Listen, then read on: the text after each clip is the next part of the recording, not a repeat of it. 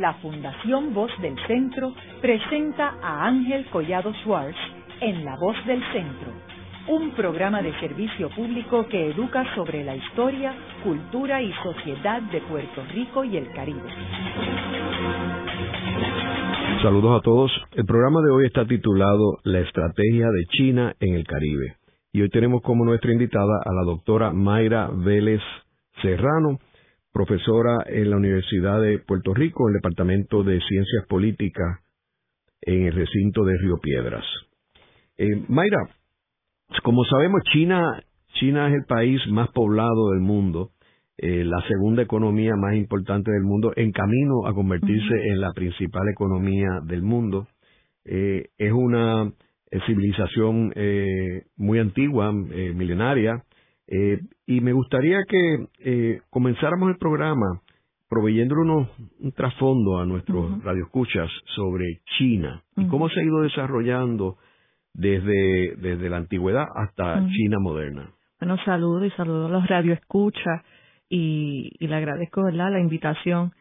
El contexto de China, yo creo que hay muchos mitos sobre lo que es China. Eh, es un país que atrae la imaginación de muchas personas eh, pero que también hay una eh, cantidad de mitos y falsas concepciones de lo que es el país. El país tiene alrededor de 1.4 billones de ciudadanos o mil millones de ciudadanos, o sea que es el país eh, que si lo ponemos en términos comparativos, uno de cinco, personas cinco personas que están en el mundo, que viven en el mundo, viven en China. O sea, un 20% de la población total mundial están en China. Eh, así que lo ponemos en contexto con los 300 millones que tiene Estados Unidos de población, así que vemos cuán poblado es. Eh, aparte de eso, la, eh, la historia de China data, eh, algunos dicen 4.000 eh, o hasta 5.000 años de civilización escrita eh, que se ha sido eh, ya investigada, así que es una civilización milenaria. Aparte de eso, yo creo que otro mito eh, que hay es la que la gente asume que China es un país homogéneo, que todos son iguales, que tienen la misma cultura y todo lo contrario. China tiene sobre 56 idiomas eh, hablados que no son inteligibles entre ellos, ni hablar de los dialectos, porque por ejemplo el mandarín, en el norte del mandarín, eh, es un dialecto bien distinto al mandarín del sur aparte de eso, tú tienes otros idiomas, por ejemplo, en el área del oeste, los idiomas derivados de, son del turco.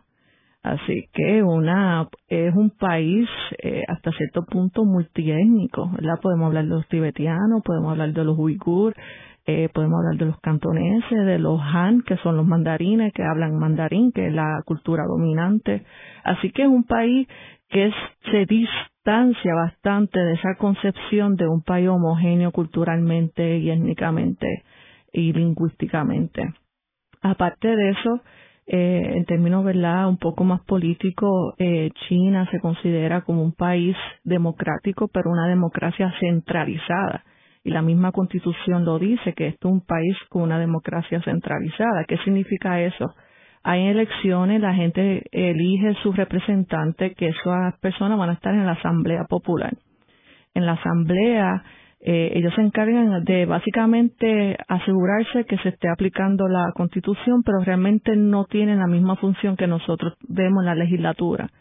Eh, esas funciones se delegan ya al Comité de Estado y hay mucho más poder concentrado en la figura del presidente y en el Comité de Estado que en la Asamblea eh, Popular. Así que por eso que se considera que China es una, una democracia centralizada. Eh, y eh, actualmente, como bien menciona, China se considera la segunda economía del mundo en términos nominales. de hecho, la economía está alrededor de 9 punto algo trillones de dólares. Eh, pero si se utiliza la métrica de purchasing power, eh, de hecho ya le pasó a Estados Unidos. Este, así que dependiendo de qué tipo de medida utiliza, si utiliza la de purchasing power, entonces ya Estados, eh, Estados Unidos está en segundo lugar. pero se considera todavía un país en vías de desarrollo porque en términos de per cápita aún están en los 7.900 dólares per cápita, o sea que se considera un país pobre o en vía de desarrollo. Si lo comparamos con Puerto Rico, que está alrededor de los 18, 19 mil dólares, Puerto Rico se considera un país rico comparado con China. Así que, eh, a pesar del el crecimiento masivo que ha experimentado en los últimos 20 años, eh, todavía hay una serie de factores estructurales que eh, lo hace eh, un país en, en, vía de desarrollo aún. Pero como quiera han tenido una serie de, de ventajas y de hasta cierto punto de logro. Eh, en los últimos 15 años han podido sacar de la pobreza extrema sobre 600 mil millones de 600 millones de personas. Eh, eso es el doble de la población de Estados Unidos de, sacar de la extrema pobreza y, y aparte de eso de la cantidad de personas que ha podido mover hacia los rangos de la clase media. Eh, y todo esto de nuevo en un periodo de 15 años eh, y eso es gracias al crecimiento que ha tenido sostenido de 10%, 9% al año que lo lleva haciendo desde la época de los 80, es casi 30 años o más con un crecimiento sostenido y ya vemos que está la, economía agotándose un poco, y, pero cuando hago, hablo de agotarse está en 6%, sigue siendo espectacular el crecimiento económico de China cuando lo comparamos con Estados Unidos, que apenas está en un por ciento de crecimiento económico, y eso los años buenos, post-Obama. Eh, así que sigue siendo un país eh, fascinante en el sentido de su sistema político y de su sistema económico. Ahora, eh, y yo creo que la, hay muchas concepciones sobre China en el mundo y yo creo que esta me da la oportunidad de, de, hablar un poco de lo que es China. Eh, China tiene una serie de necesidades eh, estructurales. Una de ellas es, por ejemplo, acceso a terrenos agrícolas y acceso a la comida. Según va la gente movilizándose de las áreas rurales hacia la ciudad, eh, la mano de obra en la en la campo agrícola se va disminuyendo y hay un aumento también verdad de la necesidad de proveer comida para esta población. Aparte del proceso de urbanismo o de urbanización también está el asunto que China la mayoría de la tierra no es fértil tiene un desierto gigante y aparte de eso lo que no es desértico es montañoso. O sea que es bien difícil verdad mantener la demanda de comida especialmente ahora que está convirtiéndose en un país de clase media. Eh, así que eso es una de las necesidades estructurales que tiene China, eh, el acceso a productos agrícolas. Otro eh, asunto que China y ha sido fundamental en la política exterior de China, que, que hay que entender para entender a China, es el asunto de la debilidad de su integridad territorial. Eh, China tiene eh, movimientos de secesión tanto en el Tibet como por los uigur. Eh, también eh, tiene el asunto de Taiwán, eh, incluso el movimiento secesionista dentro de Hong Kong.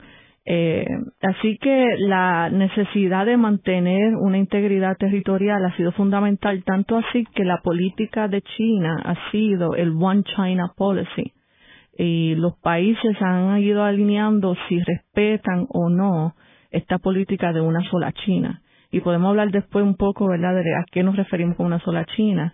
Eh, pero el asunto de integridad territorial eh, influye mucho en cómo China ve el mundo y cómo interactúa con el mundo. Y aparte de eso, las necesidades de minerales y de productos primarios para poder satisfacer el crecimiento económico, eh, tanto de hierro, níquel, bauxita, etcétera. Así que eh, China tiene un apetito bien eh, grande para eh, bienes primarios, específicamente minerales y sobre todo petróleo y gas natural. China todavía depende mucho en la producción de su de energía, producción energética en el carbón y ha tratado de movilizarse hacia otras fuentes, fuentes como el gas natural, eh, también utilizar el petróleo, la energía nuclear y sobre todo las fuentes renovables, pero todavía sigue siendo eh, teniendo un apetito voraz para lo que es el petróleo, el gas natural y el carbón. Así que si hay que entender eh, cuáles son los intereses y las necesidades de China, hay que entender entonces cuáles son estos productos primarios que son fundamentales para su crecimiento económico. Así que tenemos aquí, ¿verdad? Un poco de contextualizando cuáles son esas necesidades. Integridad territorial, el, el acceso a alimentos y el acceso a recursos naturales y minerales. Eh, Mayra, yo quisiera ir un poco para atrás en términos de, de las contribuciones de China a través de la historia. Eh, porque eh, muchas personas eh, y nosotros que somos del occidente siempre hemos pensado que el mundo da vueltas alrededor del occidente y se olvida que el occidente cambió debido a la influencia china. vemos que Marco Polo cuando visita a China en el siglo XIII y el XIV, del 1254 a 1324 más o menos, él descubre algo y cosas que nadie sabía. De hecho, Francis Fukuyama, eh, en su libro The Origins of the Political Order, menciona que es China el primer Estado de Derecho que se crea en el mundo, en la humanidad. Y eso no lo saben las personas. Vemos, por ejemplo, entre las invenciones de ellos, eh, está la pasta, algo que nosotros comemos y todo el mundo jura que la pasta es de los italianos. Y lo que pasa es que Marco Polo era italiano y cuando él va allá es que descubre y él trae la pasta a Italia. Eh, yo, yo tengo amigos italianos que dicen que no, que eso es falso, porque no, no están dispuestos a ceder que ellos no inventaron la pasta. Otro es la pólvora, ellos inventaron la pólvora. Eh, también inventaron el compás, eh, también el papel, que no existía hasta, hasta que ellos lo, lo inventan. Eh, también vemos este eh, el sismógrafo que mide los, los eh, terremotos pues lo inventaron ellos, las bebidas alcohólicas también, eh, los cometas o chiringas también lo inventaron ellos, eh, la seda, eh, o sea que en realidad eh, esto es una civilización extraordinaria, como dije, el primer Estado de Derecho. La muralla china, que tiene que ver con lo que tú hablas de las regiones, es una de las maravillas de la humanidad. Uno no, uno cuando visita la muralla de China, uno en realidad no puede pensar que alguien haya hecho eso. eh, porque eso es una obra, hoy en día hacer esto sería una obra gigantesca. Y sin embargo Correcto. Así es. Eh, y China, de hecho, eh, durante hasta la dinastía Qin, que es la última dinastía antes que comience la, la guerra civil, eh, se, se, bueno, la visión de ellos del mundo era una visión sinocéntrica porque ellos entendían que los pueblos que los rodeaban eran bárbaros, eran culturalmente, tecnológicamente inferiores a lo que eh, era China y era que era una civilización avanzadísima, especialmente en comparación con los europeos. Eh, y es precisamente la, la ruta de la, de la seda que nos hace llevar en contacto con todas estas maravillas que a veces damos por sentado que son cosas que occidentales, pero que realmente nos llegan eh, gracias a este proceso de comercio entre lo que es China y, Europa y el Medio Oriente. Y, aparte de eso tenemos eh, una serie de civilizaciones que están en Asia Central que deben su desarrollo gracias a las riquezas que eh, se transportaban de China hacia Europa. Eh, casi todos los países de, Asia Central eran países que dependían extremadamente de, esa ruta de seda. Eh, y aparte de eso también eh, en el contexto de la dinastía eh, desarrollaron eh, unos sistemas políticos y económicos que pudieron mantener el crecimiento de una población que nunca se había visto en otro contexto. En el caso de la dinastía Qin, cuando más fuerte estaba, eh, Beijing mismo se desarrolló eh, en mucho de lo que nosotros conocemos, la parte de que antigua que nosotros conocemos. Eh, que era una población extremadamente organizada, este, planificada, eh, con la noción de que la parte de afuera habría que eh, denotarla solamente para la producción de alimentos. Así que esa concepción de la planificación urbana estaba muy presente desde el principio, eh, ya para el siglo XVI, XV, eh, incluso en el siglo XIV ya estaba el desarrollo de una visión eh, del desarrollo urbano planificado cosa que para nosotros entra en el vocabulario, ¿verdad? Recientemente. Eh, así que hay una serie, no solamente en términos de desarrollo tecnológico, pero también en términos de, administración, en términos políticos, eh, que China eh, le ha dado al mundo. Así que eh, a veces hay que tener en cuenta, ¿verdad?, cuáles son las aportaciones. Aparte de eso, también quería mencionar un poco sobre el, contexto de la dinastía.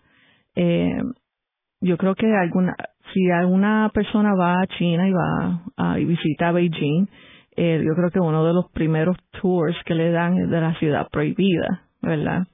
Eh, y la, lo magnífico que es la ciudad prohibida, que era básicamente donde estaba el emperador y sus esposas y sus concubinas. Eh, pero dentro de lo que es la esta, esta área, uno encuentra precisamente la importancia de la política de China y el sistema de China. Eh, un sistema altamente centralizado donde eh, había una serie de conflictos y precisamente dentro de las debilidades que hay de, eh, de la dinastía Qing es que entran las potencias. China aún tiene en la memoria colectiva la serie de invasiones que hubo por parte de Japón, por parte de los franceses, por parte de los ingleses. Eh, y la guerra de opio, que fue una guerra que terminó con una serie de tratados a lo que ellos llaman los tratados desiguales. Y es porque eh, la dinastía Qing en ese, en ese caso decidió ceder una serie de territorios que se convirtieron hoy en lo que es Hong Kong, lo que es Shanghái, en lo que es Macao, que son eran territorios de carácter extraterritoriales, porque básicamente no estaban bajo la soberanía china, pero tampoco de ningún otro país, pero eran libres de comerciar con cualquier eh, ente político o cualquier país. Eh, y esa, eh, para muchos, especialmente el movimiento nacionalista durante el, principio del siglo X, el siglo XX, tienen en, en su memoria la humillación que pasaron con esta serie de tratados desiguales. Y esto ha sido fundamental, especialmente ahora con el presidente Xi Jinping, eh, que ha utilizado mucho esa memoria de humillación para levantar el sentimiento nacionalista.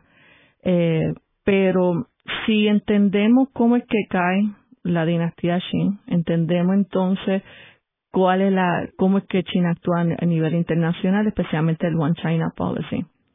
Luego de la eh, hubo por la serie de, eh, de intervenciones extranjeras, especialmente las dos guerras de opio, los tratados desiguales, comienza un movimiento, eh, especialmente para expulsar a los japoneses, pero a la misma vez para eh, debilitar o sacar la dinastía Shin.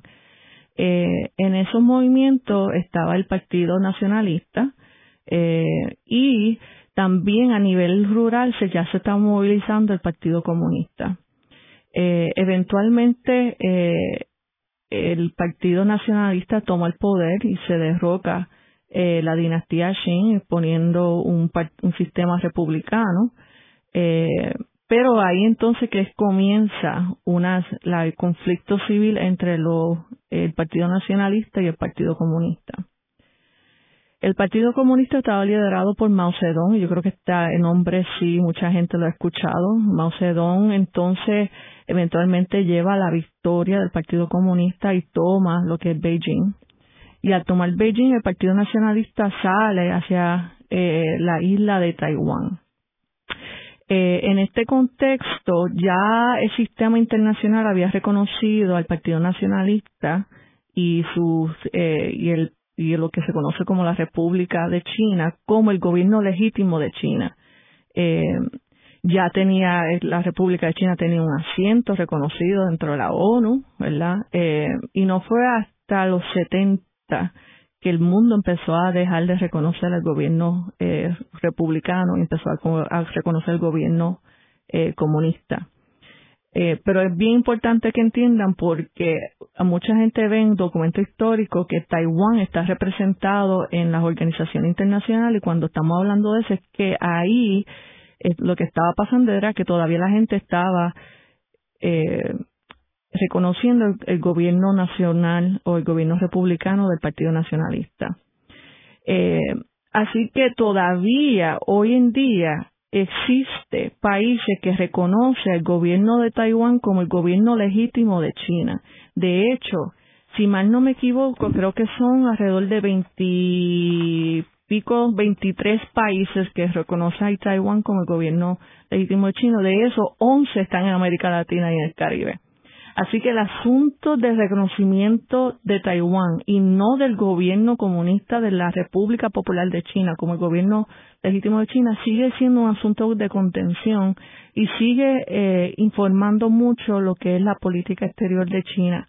De hecho, ambos se han enfrancado en o se han sumido en una serie de competencias de influencia a través del mundo y de hecho esto se le conoce como el checkbook diplomacy porque básicamente lo que van por ahí es dando regalos para o mantener el reconocimiento de Taiwán o para cambiar el reconocimiento de Taiwán hacia el reconocimiento de Beijing como el gobierno legítimo de China.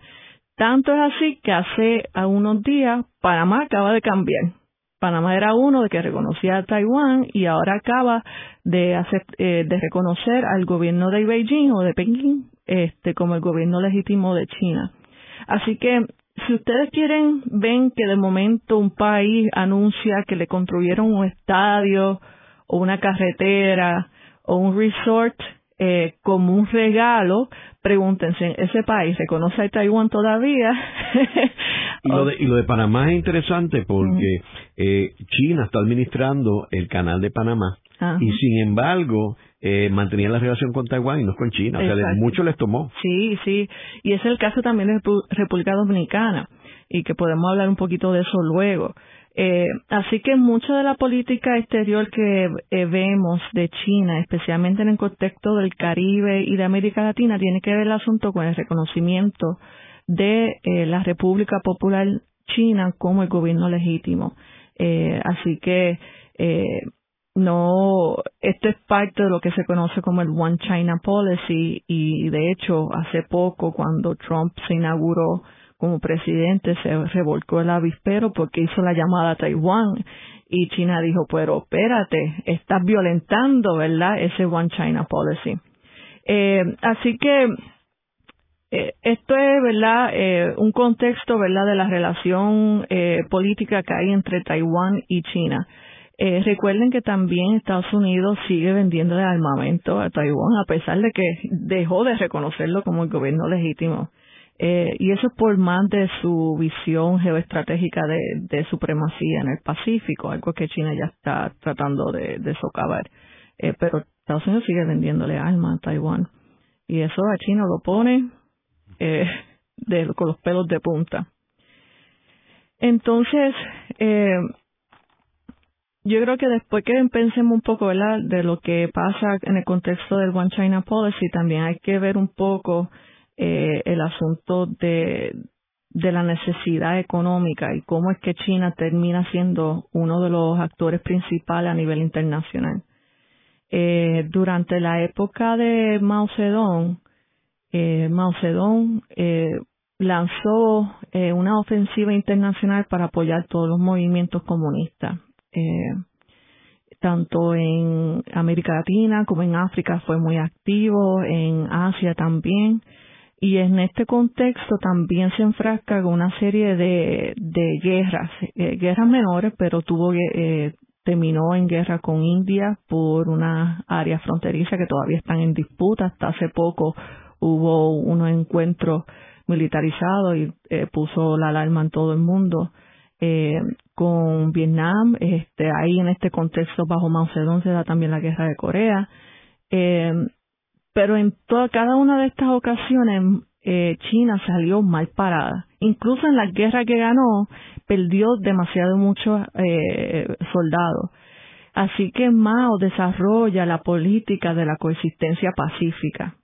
Eh, firma un tratado con la mayoría de sus vecinos y básicamente esto se conoce como los cinco principios de coexistencia pacífica.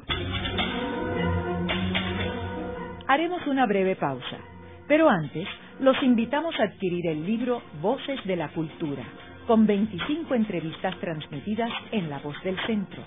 Procúrelo en su librería favorita o en nuestro portal.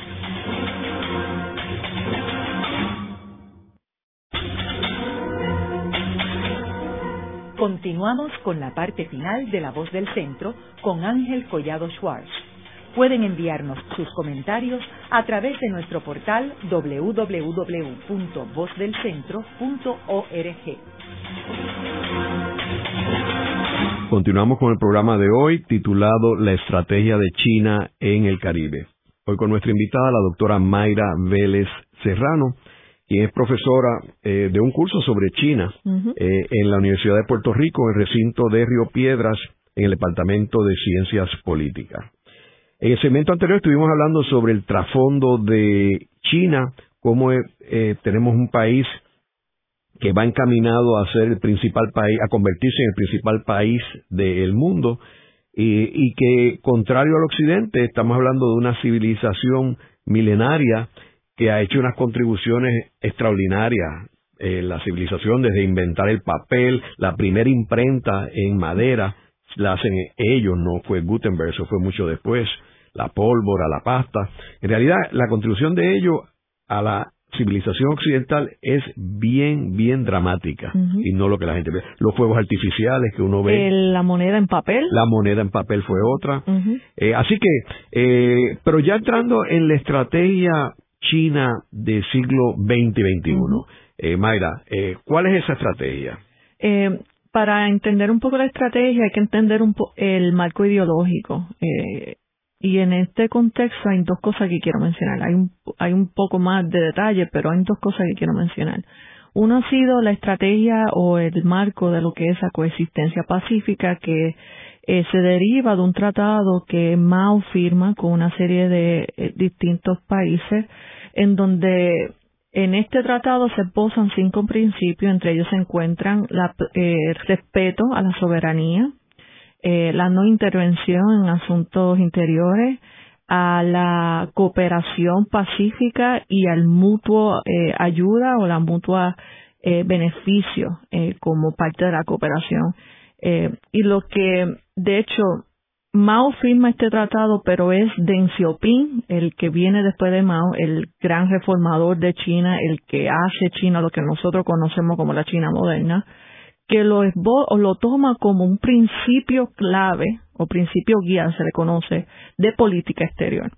Tanto es así que en la última constitución de 1982 de China está en la redacción del preámbulo de que se, de que China eh, está basada su política en los cinco principios de coexistencia pacífica.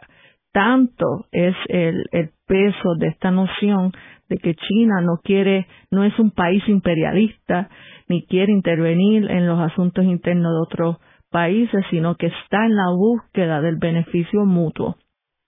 Y esto se desarrolla en lo que ellos hablan mucho, y ustedes pueden escuchar los discursos, en lo que es paz y desarrollo. China quiere desarrollarse, pero quiere mantener paz. Y es distanciándose de la historia del occidente especialmente la historia de la Unión Soviética, que ellos lo veían como un imperio, y también distanciándose de la historia eh, de los países europeos de Estados Unidos, que también lo veían como imperio. Eh, ya para finales del 90 se desarrolla, ya que la economía estaba en crecimiento, eh, que habían podido modernizar, ya habían, se habían abierto hacia el mundo, hacia la inversión exterior, ya a finales de los 90, 99 se esboza el concepto de going out policy o la política de eh, ir hacia afuera.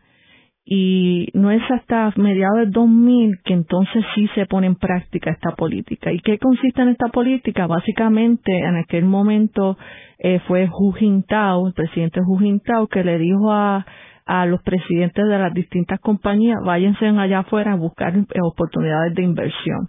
Y ahí es que uno ve, si uno ve a través del tiempo las inversiones chinas en distintos países, uno empieza a ver 2005, 2006, 2008, que aprovecha que Estados Unidos y Europa están en recesión y entran en casi todos los mercados, en el contexto de América Latina, en África específicamente, y es parte de esa política going out policy pero parte de la recepción de ese dinero y de la bienvenida de esa intervención económica de, China viene porque la gente reconoce a China que como un poder que no viene a tratar de trastocar la política interior.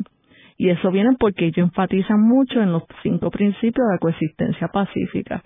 Así que esto le da ese poder blando, ese soft power, eh, de permitirle entrar a distintos mercados sin mucha resistencia técnicamente, ¿verdad? Porque sí hay muchos casos donde ha habido resistencia eh, hacia la entrada del capital chino al país. pero en términos relativos la mayoría de los países han, abierto su frontera para, para la entrada de capital chino. Eh, así que entre el Going Out Policy y la coexistencia pacífica ponen marcos, ¿verdad?, que nos permite entender dónde y cuándo es que surge eh, la intervención o la, la injerencia de China en la mayoría de la economía. Ahora, como había mencionado al principio, China tiene una serie de necesidades, entre ellas es la agricultura, el acceso a los recursos minerales, eh, también asuntos de desarrollo económico, la integridad territorial. Y con eso ya han utilizado una serie de estrategias o instrumentos y que son bastante consistentes. Uno puede ver el patrón que utilizan en el sentido de, la integridad territorial y el del reconocimiento de China, eh, de Beijing como gobierno legítimo, utilizan lo que son regalos o grants. Eso es bien consistente y es parte de Checkbook uh, Policy. Eh, por el otro lado, en términos del acceso a recursos naturales, eh, China tiene una serie de instrumentos. La mayoría de ellos son préstamos concesionales, este, son préstamos con un por ciento de interés de un por ciento, son relativamente bajitos. Especialmente si un país va a buscar ese capital en el mercado financiero privado eh, y es un país como Argentina, Venezuela, que básicamente no tiene acceso, pues sería a 10%, 12%, ¿verdad?, de intereses sobre ese, ese préstamo. Así que China de momento llega, y dice, ¿cuánto necesita? 5 billones, 2 billones de dólares, yo te lo doy a un a sazón de un por ciento, o sea que es bien atractivo. Y esos préstamos concesionales, eh, los países tienden a utilizarlo para invertir en infraestructura y mucha de esa infraestructura usualmente está asociada con la explotación y extracción de algún tipo de recurso natural. Y eso lo vemos en el caso de eh, Chile, en el caso de Venezuela, en el caso de Argentina también, en el caso de Ecuador, en el caso de Guyana, que está recibiendo inversión y préstamo a diestra y siniestra, y es porque Guyana acaba de descubrir que tiene petróleo y gas natural en el norte, ¿verdad? En el, en área eh, del Mar Caribe. Eh, así que están esos préstamos de, concesionales. Otra cosa que vemos con esa estrategia y está asociado con su desarrollo económico es que dicen te doy el préstamo para que construya este ferrocarril, pero eh, los, los carriles, el, el tren mismo es chino y la mano de obra es china.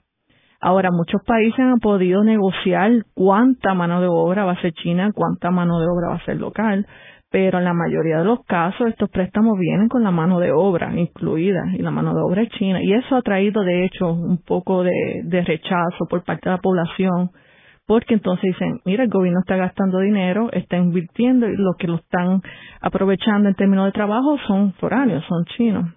E incluso hay movimientos en, dentro en África que dicen que esto es nuevo neocolonialismo, pero con cara china. Se fueron los europeos y llegaron los chinos. Así que hay un rechazo fuerte en términos de esa forma de invertir. Eh, la otra estrategia, otro mecanismo que utilizan son los préstamos eh, por recursos naturales, que Venezuela ha tomado mucho de esos préstamos y básicamente el préstamo se paga con la exportación de recursos de X recursos naturales hacia China. En el caso de Venezuela es petróleo, se paga, se paga a base del barril de petróleo. Ahora, el problema es que eh, se paga a base del barril de petróleo a precio del mercado. Que cuando cae el precio del barril es como tener, como si la moneda cayera. Se le hace más caro eh, repagar ese préstamo. Y eso es lo que está pasando con, con, con Venezuela, que ahora tiene que poner mucho más de su producción de petróleo para pagar los préstamos que hizo con, eh, con China. Eh, y finalmente también está lo que son los préstamos de exportación. Los préstamos de exportación es otra cosa que un préstamo garantizado y la garantía es que tú le vas a comprar productos chinos. Así que, por ejemplo, Cuba tiene este tipo de préstamos, Argentina tiene este tipo de préstamos.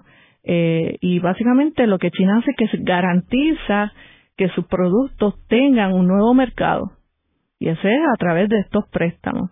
No es y tiene muy pocos acuerdos de libre comercio, pero eh, sigue desarrollando acuerdos de libre comercio en donde eh, le permite ¿verdad? abrirle el mercado de ellos para algunos productos, por ejemplo Nueva Zelanda fue el primer país desarrollado que tiene un acuerdo de libre comercio con, China.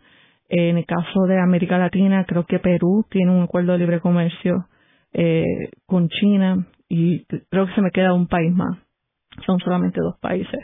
Eh, pero ellos no utilizan acuerdo de libre comercio a menos que ya sea una economía diversificada relativamente pequeña en comparación con la de ellos. Ellos prefieren los préstamos, a sazón de préstamos, para abrir el mercado en vez de, los préstamos, de los acuerdos de libre comercio. Así que esos son parte de la estrategia. Los préstamos concesionarios, los préstamos de exportación, los préstamos por recursos. Hay, hay unos detalles importantes en términos de, de operacionales de China que yo creo que vale la pena señalar como por ejemplo el servicio público. Ellos tienen unas universidades que son excelentes y los mejores estudiantes van al servicio público. Eh, o sea que el servicio público se nutre del mejor talento chino eh, que eh, joven, o sea que es extraordinario para un país. Segundo, ellos son bien rigurosos en términos de la corrupción. Eh, y han cogido personas eh, ocupando altas posiciones en el gobierno o en el ejército o en la empresa privada que los han eh, cogido este, robando dinero y los matan porque ellos tienen la pena de muerte. ellos en ese sentido son bastante primitivos como Estados Unidos, que tienen la pena de muerte porque casi todos los países civilizados no tienen la pena de muerte. También es interesante que Shanghai, que se ha convertido como la ciudad donde está el capital de ellos, es como una especie de Nueva York. Eh, uno va allí y ve la construcción de esa ciudad y, y, y, se parece a lo que sucedió en Nueva York a principios del siglo XX, que tú veías que esa ciudad estaba en proceso de convertirse en, el, en la capital del mundo financiero eh, el caso de Nueva York, el caso de Shanghai está en ese proceso. Otra ciudad que uno ve eso en, el mundo es Berlín. Y uno ve la construcción de Berlín, se da cuenta que esa ciudad está siendo construida para convertirse en la capital de Europa. Eh, y entonces vemos también cómo ellos han manejado la situación de Hong Kong, que Hong Kong, si bien ya es parte de China, eh, o sea, pertenece a China después de que Inglaterra terminó con su tratado con Hong Kong, la cedió como, como estaba estipulado a China. Eh, pero vemos que, eh, sin embargo, es como si fuera otro país, porque para uno, uno tiene una visa para ir a China, esa visa no le funciona para ir a Hong Kong. Y uno tiene que, cuando uno va, vuela de Hong Kong a China, es como si volara a, a, este, a Tailandia, a otro país. Eh, y sin embargo, ellos lo manejan bien. Está en un proceso ahora, ya el presidente estuvo por primera vez en Hong Kong hace poco, pero este eh, va a ser bien interesante cómo ellos continúan esa evolución. eh, ahora, Mayra, en términos ya específicos del Caribe, me gustaría que entraras en detalle qué es lo que ellos han estado haciendo. Hay una asociación, como sabemos, que, que, que une los intereses económicos de China con el Caribe. Y hubo una reunión en Trinidad, creo que fue hace poco. Sí. Eh, las relaciones entre China y el Caribe, de hecho, informales lo podemos poner ya en el siglo XIX con, con los Coli cuando vinieron especialmente a Cuba, ¿verdad? Para, eh, para trabajar en la industria de la caña. Pero en términos de las relaciones formales, económicas y diplomáticas es relativamente nueva. De hecho, Cuba hace su, su primer viaje, Castro, en a China en los 90, si no me equivoco. Eh, así que uno ve aquí, ¿verdad?, lo tardío que han sido las relaciones. Eh, y es porque, de nuevo, el Caribe era el patio exterior de Estados Unidos. Este, y durante la Guerra Fría, China no entró a lo que es el Caribe y a lo que es América Latina. Eh, o no entró de lleno, como estamos viendo ahora. En el contexto del Caribe, eh, de todas las regiones del mundo es la menos que uno ve en términos de, inversión, de préstamo, con algunas excepciones. Eh, pero si lo comparamos, por ejemplo, con África o con eh, Asia Central o con América Latina, pues mucho más bajito la cantidad de dinero que está entrando por parte de China. Pero sigue siendo un punto importante geopolítico. ¿Por qué? Porque China tiene los ojos en crear un, un canal en Nicaragua para la poder entonces llevar buques que son mucho más grandes de lo que puede pasar por, Panamá.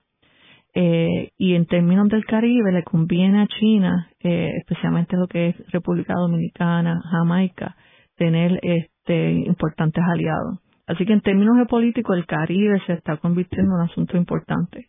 El otro, el asunto de Taiwán, que sigue siendo eh, un asunto contencioso porque muchos de los países que no reconocen al gobierno de la República Popular China están en el Caribe. Ahora, eh, si vemos un poco el patrón de inversión, podemos ver que cuatro países se han llevado la lotería. Eh, Trinidad y Tobago, bueno, uno de ellos es Trinidad y Tobago, pero especialmente Guyana. Eh, Surinam, de momento le ha caído un montón de inversión eh, y mucho interés por parte de China. Le sigue entonces en tercer lugar está Cuba y en cuarto lugar está Jamaica. República Dominicana ha recibido, pero el problema con República Dominicana es que República Dominicana aún reconoce a Taiwán. Así que es, hay, aunque quiere hacer negocio y está haciendo negocio, pero es bien superficial, no de la magnitud que quisiera, especialmente para un país que su mercado es relativamente abierto. Y es por eso el asunto, el asunto de Taiwán sigue siendo un asunto de contención entre el gobierno de, la República Dominicana y, China. Eh, en el contexto de, de Cuba, para hablar un poco, ¿verdad?, de Cuba, la mayoría de la gente, yo me he encontrado incluso con estudiantes que me dicen esto, asumen que porque eh, el gobierno de, de, de, Cuba es comunista y China es comunista, pues hay una relación fuerte. No, todo lo contrario. Eh, cuando se da la revolución en Cuba, eh, Mao rápido reconoce la revolución, rápido le da el apoyo, aunque sea el apoyo moral, ¿verdad? pero que esos años 60 coinciden con los años en que las tensiones entre China y la Unión Soviética eran tanto que terminan, ¿verdad?, rompiéndose las relaciones formales entre los dos países. Así que Cuba se vio entonces o que la Unión Soviética o China y obviamente se alinea con, con, con la Unión Soviética. Y China desde entonces jugó para poner a Estados Unidos y a la Unión Soviética a competir, a luchar entre ellos para ellos quedarse afuera y no, que no me toquen estos dos imperios. Y es por eso que de parte de, especialmente de Castro, hay una desconfianza bien grande hacia China, porque ellos lo vieron como un país que, de hecho, Castro le adjudica parte de la responsabilidad de la caída de la Unión Soviética a China. Eh, dice que parte del problema fue precisamente que China apoyó a los Estados Unidos en contra de la Unión Soviética. Así que la relación entre ellos, a pesar de que en términos ideológicos eran afines, no había una relación fuerte en términos políticos y económicos. Y eso se ve también en términos de inversión que hay en China, eh, en Cuba. Eh, el año pasado creo que hubo récord de la cantidad de comercio bilateral que había entre los dos países y apenas montaba dos billones de dólares, eh, si no me equivoco. Pero si comparamos las relaciones de Cuba con Venezuela, por ejemplo, hay eh, más, es más fuerte con Venezuela que lo que es con China. Eh, así que en términos comerciales, Canadá, Venezuela, España sigue siendo mucho más importante para Cuba que lo que es China. Eh, así que eh, no es tan fuerte como uno, uno pensaría. Así que para, para China, básicamente Cuba es un jugador menor. Eh, eh, para China es mucho más importante Nicaragua, es mucho más importante Ecuador, Argentina, Chile, Perú. Eh, y es que en términos de importaciones, ellos compran más y en términos de la apertura también han permitido la mayor entrada de capital eh, chino.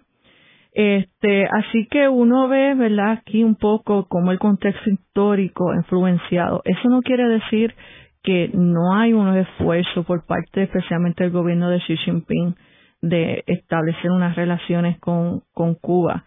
Eh, de hecho, en el 2013 yo me acuerdo que se anunció sobre eh, 300 proyectos que de, de, de inversión que iba a hacer China en Cuba y casi muy poco de ellos se han materializado. Eh, uno de ellos era, por ejemplo, poner la planta de la producción del carro Geely, eh, que al menos que uno haya ido a China o que esté, por ejemplo, en Uruguay, eh, incluso en, Cuba uno lo puede ver, puede ver el carro Geely. Y, es, y Cuba le compra esos carros pero los compra bien caro porque esos carros están viniendo de Uruguay donde está la planta. Así que eso ha sido como que una razón de también de tensión entre el gobierno de Cuba y el gobierno de China, el asunto de que a pesar de que se anunció que se iba a poner una planta de producción, esta todavía no se ha materializado.